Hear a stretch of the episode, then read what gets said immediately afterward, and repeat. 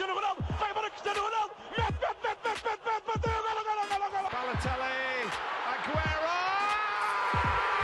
Posse de bola para Portugal, vai Éder, vai Éder, vai Éder, vai Éder, chuta, chuta, chuta!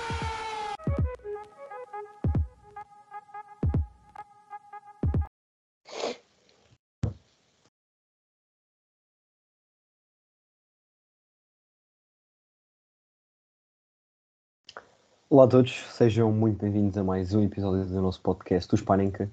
Hoje estamos aqui para falar sobre uh, os últimos playoffs de acesso ao Mundial do Qatar, uh, que se vai disputar em 2022, num, digamos, numas datas um pouco anormais, porque vão ser pela, pela altura do outono, inverno, ali em novembro, um, e portanto numa fase da época um pouco diferente do que costuma ser, que, que é no verão. Um, Ora bem, nestes apuramentos que Portugal não conseguiu um, ser apurado diretamente e por isso mesmo teve de ir a playoff, um playoff que funciona, um, neste caso, Portugal tendo ultrapassado a primeira fase a duas fases, ou seja, quase como umas, uma Final Four, um, com estas, no, no, caso de Portugal, obviamente, porque houve ainda outra uh, com outras seleções. No nosso caso, calhámos com, com a Turquia e íamos jogar com, contra o vencedor do Itália e Macedónia do Norte, uh, que, para surpresa de muitos, uh, nós incluídos, diria eu, um, acabou por ser precisamente a Macedónia do Norte. Uh, uma vitória já nos últimos minutos, um, a Macedónia venceu por 1-0 a Itália, deixa, deixando assim por terra pela segunda vez consecutiva a Itália do Mundial, depois de ter sido campeã da Europa. Um, algo que acaba por ser, de certa forma, surpreendente. No caso de Portugal, vencemos a Turquia uh, por 3-1. Um jogo que eu, sinceramente, uh, já não gostava de ver a seleção há, tão, há tanto tempo assim. Um, acabou por ser um jogo bastante diferente de toda a qualificação, de todos os últimos amigáveis de Portugal, porque o Fernando Santos abordou um jogo uh, quase como um tudo ou nada, pelo menos no sentido tático, ao retirar um médio defensivo de raiz, ou seja, não jogou nem William nem Danilo naquela posição, Juan Neves lesionado, Palhinha não foi convocado, ou seja, não houve nenhum uh, médio defensivo a jogar na posição, porque Danilo uh, jogou, mas a central. Um, e portanto, a partir daí há logo dinâmicas completamente diferentes. Portugal jogou quase num, num 4-4-2 losango, ou se quiserem, porque o Otávio e o Bernardo vinham muitas vezes para o meio, ali Bruno Fernandes um pouco mais à frente, e depois na, uh, na frente Ronaldo e, e Diogo Jota. Um, Portugal acabou por vencer uh, a Turquia por 3-1, um gol do Otávio aos 15 minutos, um gol de Diogo Jota a fechar a primeira parte após um grande cruzamento do Otávio e depois já aos 90 mais 4 Mateus Nunes uh, a fechar o resultado com, com um grande passo de, de Rafael Leão também. Uh, a Turquia teve a hipótese de, de empatar a eliminatória, falhou um penalti aos 80 e tal minutos e podia ter sido um jogo completamente diferente. A Turquia faria o 2 igual um, nessa altura do jogo, uh, o que acabou por não acontecer e Portugal acabou por fechar o resultado por 3-1.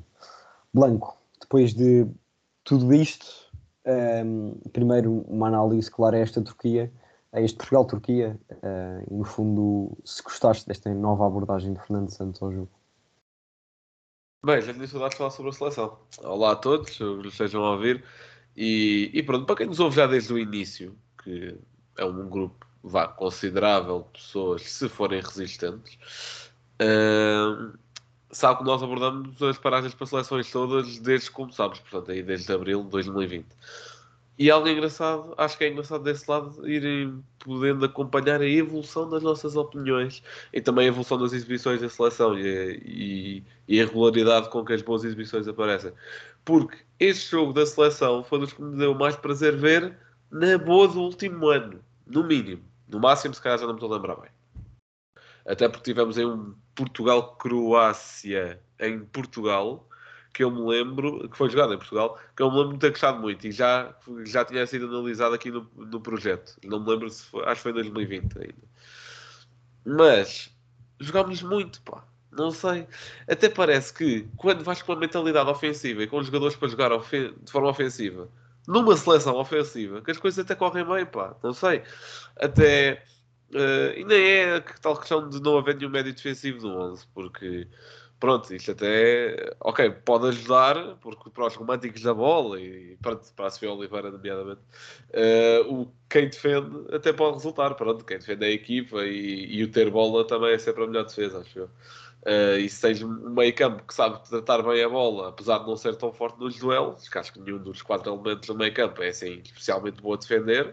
No sentido defensivo, porque a Sim. agressividade, tanto Motinho, Otávio, uh, acabam por, por ter todos. Exatamente, da bola. sim. Mencionaste logo só os dois estiveram no Porto, não sei porquê. Uh, o Sporting, sim, Blanco, João Motinho jogou no Sporting. Opa, não falo disso. Uh, mas uh, foi essa questão, não, não, não é em termos de agressividade, obviamente, porque agressividade é uma coisa que eu também acho que vai e vem. Obviamente que há jogadores que têm sempre tipo o Pep, mas também depende muito do, das características que o jogo está a oferecer e da importância do jogo. E acho que a seleção encarou este jogo como um jogo importante e o Fernando Santos também abordou a sua estratégia. E felizmente para nós, a Turquia não jogou com três centrais a defender. Pronto. Uh, só a atacar em fase de construção, que ali havia umas marocas. E, e pronto, destaques individuais. Pronto, Otávio, certo? Sempre disse aqui que ele joga muito. Não, o meu problema com o Otávio não é o facto dele, da, não é o quanto ele joga, que sabemos que ele joga muito e quem até o elogiava mais aqui no projeto não era eu, nem o Rocha, era o Rodrigo, ele até falava muitas vezes bem do Otávio.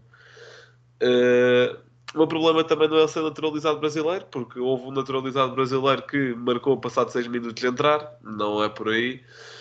Uh, é outras questões, uh, uh, se calhar um pouco, um pouco mais extra desporto, digamos assim, quando, quando o árbitro apita nas paragens do jogo, se calhar é mais aí, não sei. Mas pronto, que ele joga muito, joga, ele foi muito importante neste jogo, na questão de, da ligação meio campo ataque e, e também a finalizar, apesar de tudo marcou um gol, não foi o melhor gol de sempre, mas uh, estava no sítio certo para, para marcar. E, e, acho que o posicionamento do essa forma do meio campo também foi foi algo que beneficiou tanto Otávio como Bernardo Silva. Uh, porque, por exemplo, o Bruno Fernandes, uh, não digo que tenha jogado mal, mas também não teve assim uma influência gigante, tal como o Bruno Fernandes chega à seleção e não tem muito o tal protagonismo que chegou até no United. Mas acho que esta liberdade que havia ali beneficiou muito Otávio e Bernardo Silva, também algum jogo interior, ou seja, Bernardo Silva quando se vê primeiro o 11, pode-se pensar com um 4-3-3, uh, com Otávio e Bruno Fernandes a sair e Bernardo Silva encostado a extremo, como Fernando Santos já fez N vezes, uh, até nos últimos jogos. Uh, acho que contra a Sérvia não, mas contra a Irlanda chegou a, chegou a fazer isso, se, se, não estou em erro. mas este jogo meteu o Bernardo Silva mais por dentro, que também é ótimo. Uh, e aliás, quando falei, quando falei do Otávio, esqueci-me de mencionar aquele belo passo que faz para o gol do Diogo Jota, que é, que é um passo fenomenal. Até pensei que tinha, que tinha sido o Bruno Fernandes a fazê-lo quando vi o primeiro gol. Mas, mas lá está, a atitude foi outra.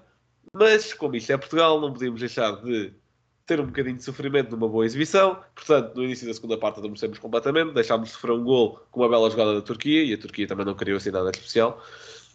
Para além disso, depois também houve aquelas de penalti, que pronto, apesar de para mim não ser penalti, demos muita bola à Turquia e isso também não.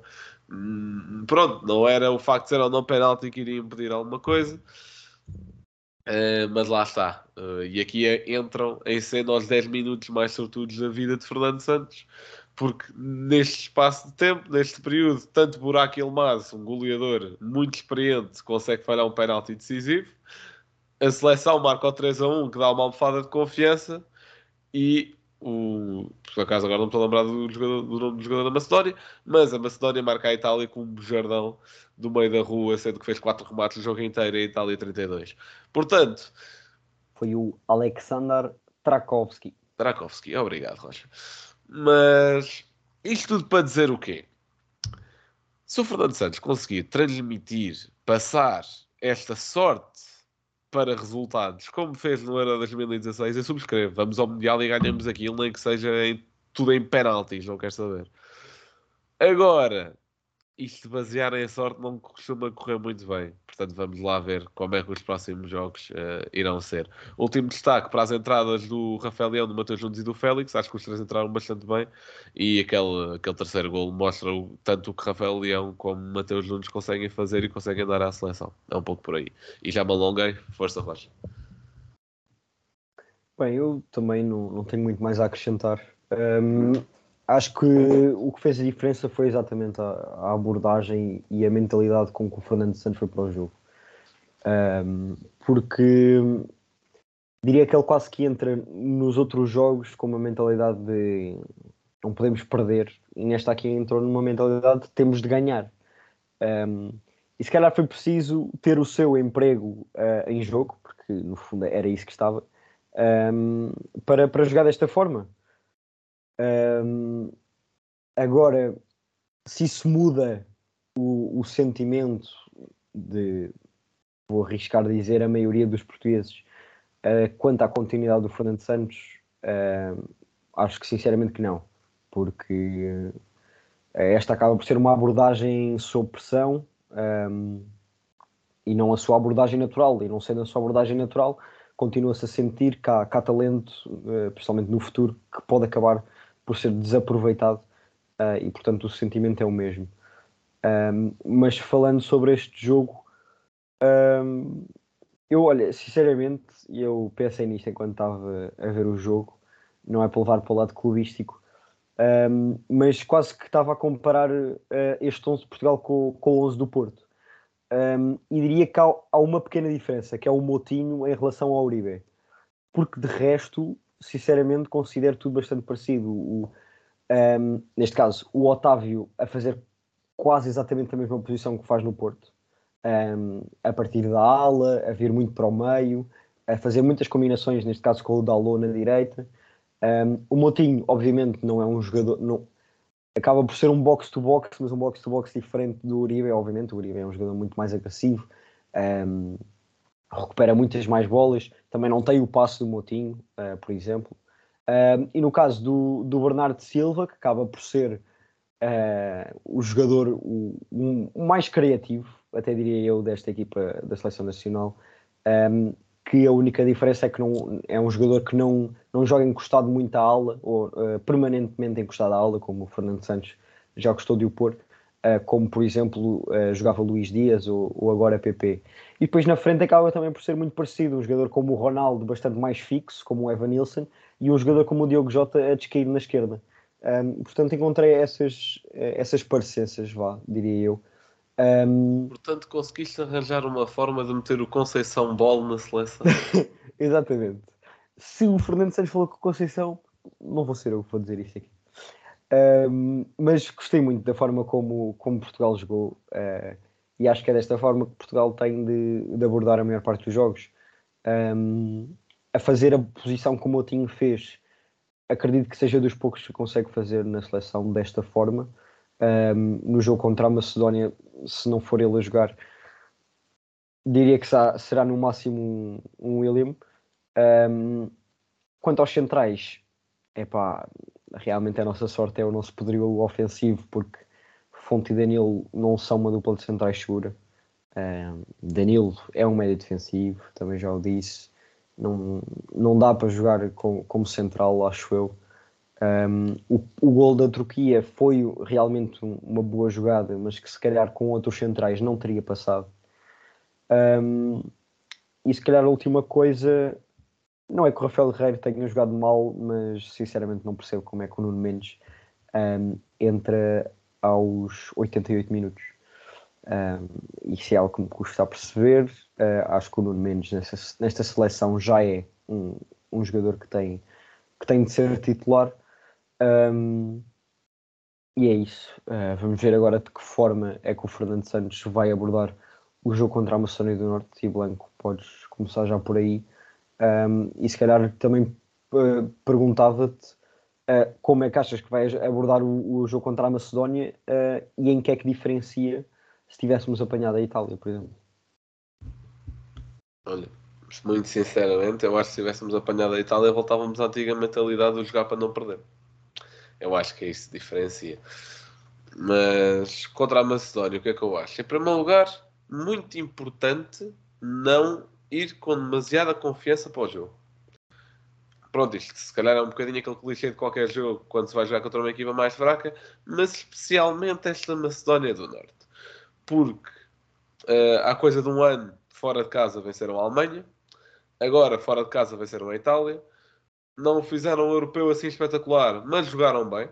e, e quem teve até das nossas análises do Euro viram, pelo menos cobri dois jogos na Macedónia do Norte e nos dois destaquei vários jogadores, entre os quais muitas vezes malta do meio campo, que hoje também fiz um tweet aí a destacar isso na conta. Uh, Alioski, Elmas, Bardi, é um meio campo que quer muito ter bola. E se não dominarmos esse setor, estou a ver que a coisa pode correr mal para o nosso lado. A Itália, apesar disso, até dominou esse setor e perdeu na mesma. Mas eu acho que isso foi um daqueles jogos um pouco, lá está, típicos. Não esquecer também o grande Ristovski, obviamente. Que tenho a certeza que vai entrar com tudo. E, e Fernando, eu acho que o único titular assegurado para esse jogo tem de ser o Bruno Fernandes. Já-nos esse momento bonito dessa reunião entre os dois, por favor. Uh, acho que vai ser giro. O que é que é preciso ter? Eu acho que esta mentalidade ofensiva tem de continuar, esta mentalidade de priorizar o jogo com bola e não de não sofrer gol. Provavelmente não mantinha o mesmo 11, até porque apesar de até termos um, uma boa diferença de dias entre os dois jogos, não, não é recomendável fazer, uh, fazê-lo. Também, se calhar até foi por isso que o Nuno Mendes começou no banco, não sei. Se calhar. Até porque temos Cancelo de volta e dá-lo pronto, não, não jogou mal, mas também não foi assim, não foi um destaque claro. Uh, quanto aos centrais, é uma dúvida, porque eu acho que Danilo para Fernando Santos conta como central, porque ele no PSG até joga bem em central. Uh, aliás, no último jogo que o PSG fez antes da paragem, os maiores destaques do jogo foram mesmo Danilo e André Paredes. Portanto, não acho que não seja. E lá vai, José Fonte. Acho que até é totalista de minutos este ano no Lille Portanto, individualmente o problema não está lá. O problema é da dinâmica. Nunca, acho que nunca tinham jogado os dois nesta posição. Até uma dupla que se calhar a longo prazo poderia ter uma melhor química, mas a questão é que, por exemplo, estamos a pedir ao José Fonte para pensar a longo prazo na seleção. Epá, não, não pode ser assim. Agora, será que também é um momento seguro para pôr um Tiago Jalão, um Gonçalo Inácio? Não sei. Não sei. Uh, por acaso acho que os centrais é capaz de ser a escolha mais difícil. Eu, eu, eu acho que alinharia na mesma com Danilo e com, e com José Fonte. Uh, eu alinharia por aí. Depois no Mendes, uh, lá está, acho que é preciso dar. Acho que é preciso ter ainda mais iniciativa do que aquela que se teve contra, contra a Turquia. Se bem que a Macedónia já provou jogar bem contra equipas que tomam muita iniciativa. No meio campo, mantinha Motinho e na ausência de, por exemplo, o Renato. Pá, pois o meio campo é complicado porque agora não vai tirar nem Motinho nem Otávio porque fizeram bons jogos. Tirar Bernardo Silva também está fora da equação, só se tirasse mesmo o Bruno Fernandes. Uh, para colocar, por exemplo, o Mateus Nunes, e são funções totalmente diferentes. Seria para o Mateus Nunes transportar mais bola. É de facto complicado nas outras duas posições não tirava o Ronaldo, se calhar tirava o Jota e metia o Rafael Leão. Só porque eu acho que esse 1 para 1 e capacidade de expulsão dele vão dar jeito num jogo como este. Eu acho que é um pouco por aí. Bem, hum, eu, tal, tal como tu estavas a dizer, acho que realmente a abordagem uh, vai ter de ser uh, essa de não ir com a confiança toda para cima da Macedónia. Um, embora também acho que uh, a Itália não foi, uh, pelo menos, uh, e vou ser muito sincero também, porque o jogo de Portugal estava a dar ao mesmo tempo, não vi o jogo de Itália, um, ehm, mas pela estatística percebe-se que a Itália esteve por cima do jogo e criou oportunidades. e não foi uma questão de ir com tudo para cima da Macedónia e acabou por tudo correr mal um, ehm, e a Macedónia virou completamente do jogo. Acho que não foi isso. acho que a Itália esteve por cima, criou oportunidades, acabou por não ser eficaz e a Macedónia chegou lá em um grande remate uh, do Trakovski e acabou por fazer, por fazer o gol. Um, agora, Portugal, de diferente uh, em relação à Itália, vai precisamente ter de, ter, ter, ter, ter de ser eficaz, no fundo. Uh, e é para isso também que temos um jogador como o Ronaldo, que ficou completamente chateado uh, de não ter marcado neste jogo e também teve uma grande oportunidade para isso. Um, já acabar o jogo, penso eu. Um, e portanto acho que, acho que vai ser isso que Portugal vai ter de, fazer diferente em, em relação à Itália. Um, eu contra o 11, quanto ao 11, é, pá, realmente imagina, não, não consigo fazer grandes mudanças também. Um, embora e se calhar uh, tendo algumas diferenças do que, do que tu disseste, eu sinceramente acreditaria mais uh, na continuidade do Dalo à direita um, e, e pondo o Cancelo à esquerda, apenas por uma questão. Um, não sei se ele vai mudar os dois laterais ao mesmo tempo, ou seja, pondo o Cancelo à direita e, pôr também o, o Nuno Mendes à esquerda. Um, não, não, não sei se ele, se ele fará isso.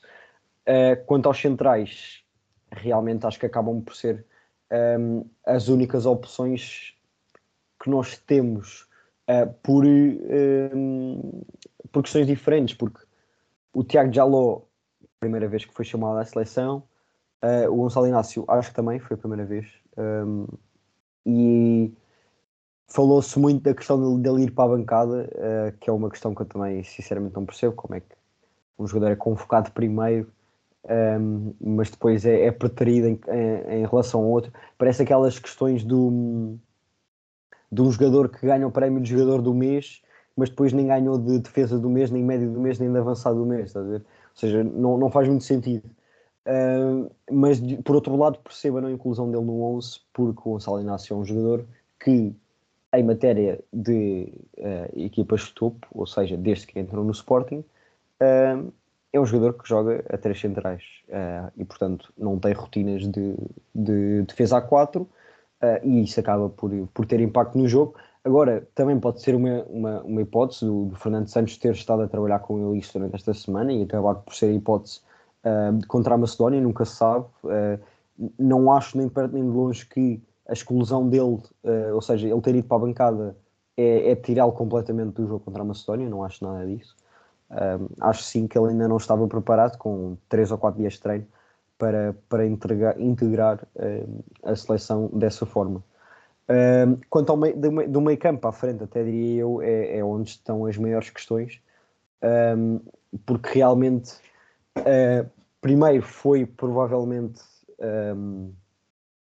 onde, onde estavam os nossos melhores jogadores, e portanto, vamos ver se ele uh, cumpre a velha questão do Uh, neste caso do futebol, onde se joga bem, não se mexe, um, porque epá, realmente é, é muito difícil.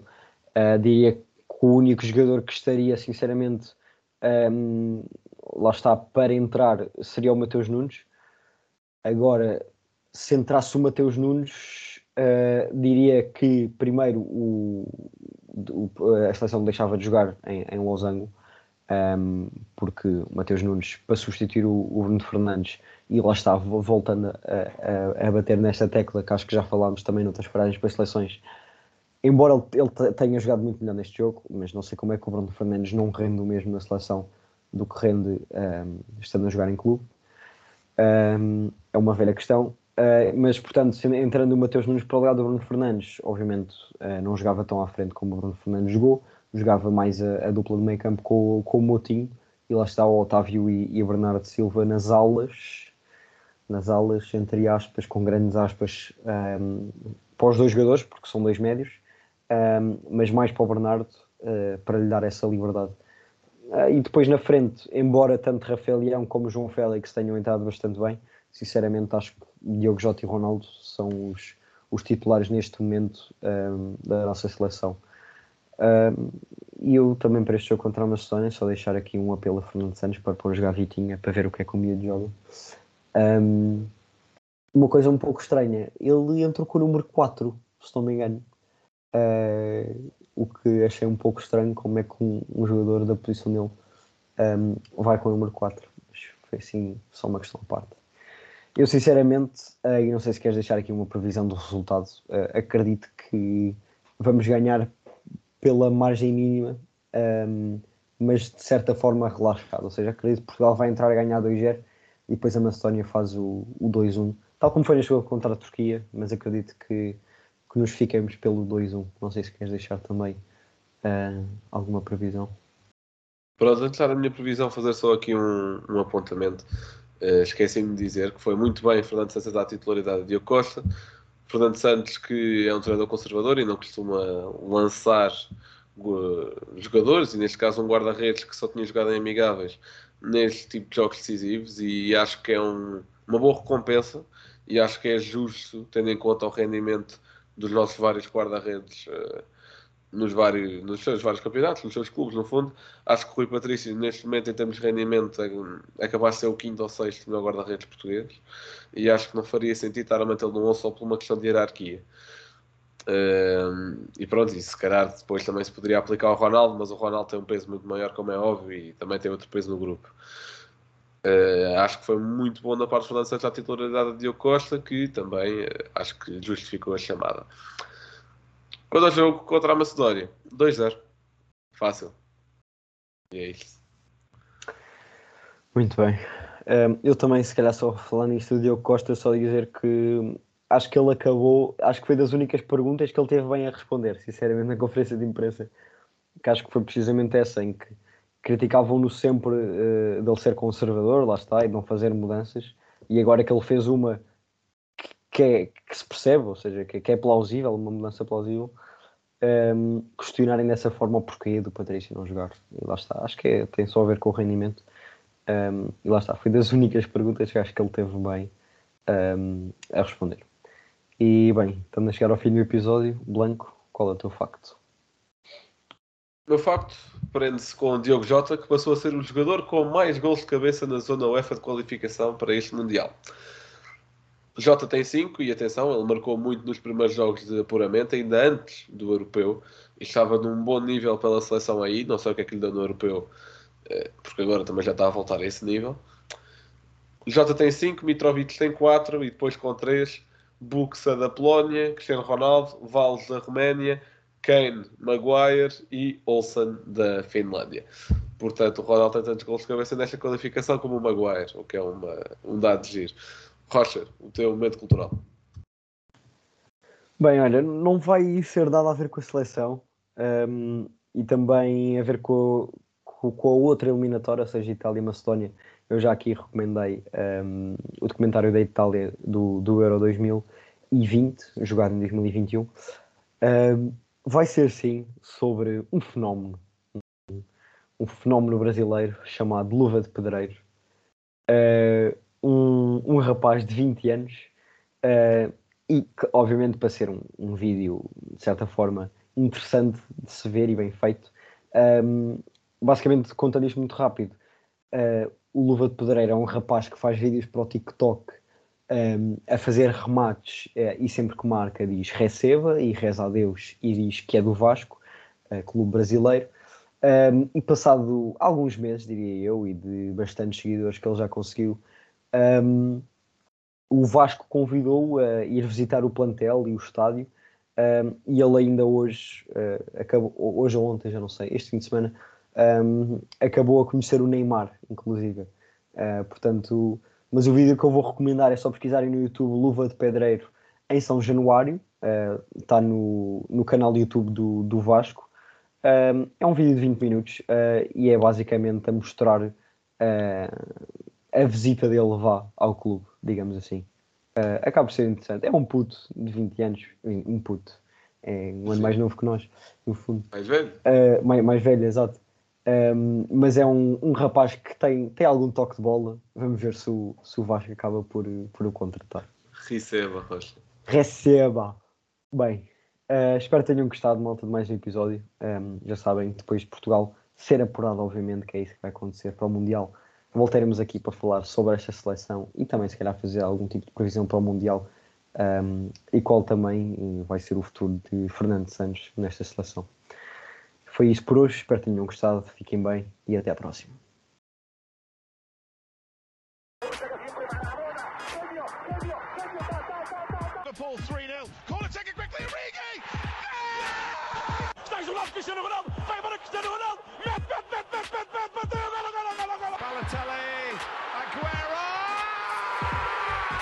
De bola para Portugal, vai Eder, vai Eder, vai Eder, vai Eder, chuta, chuta, chuta!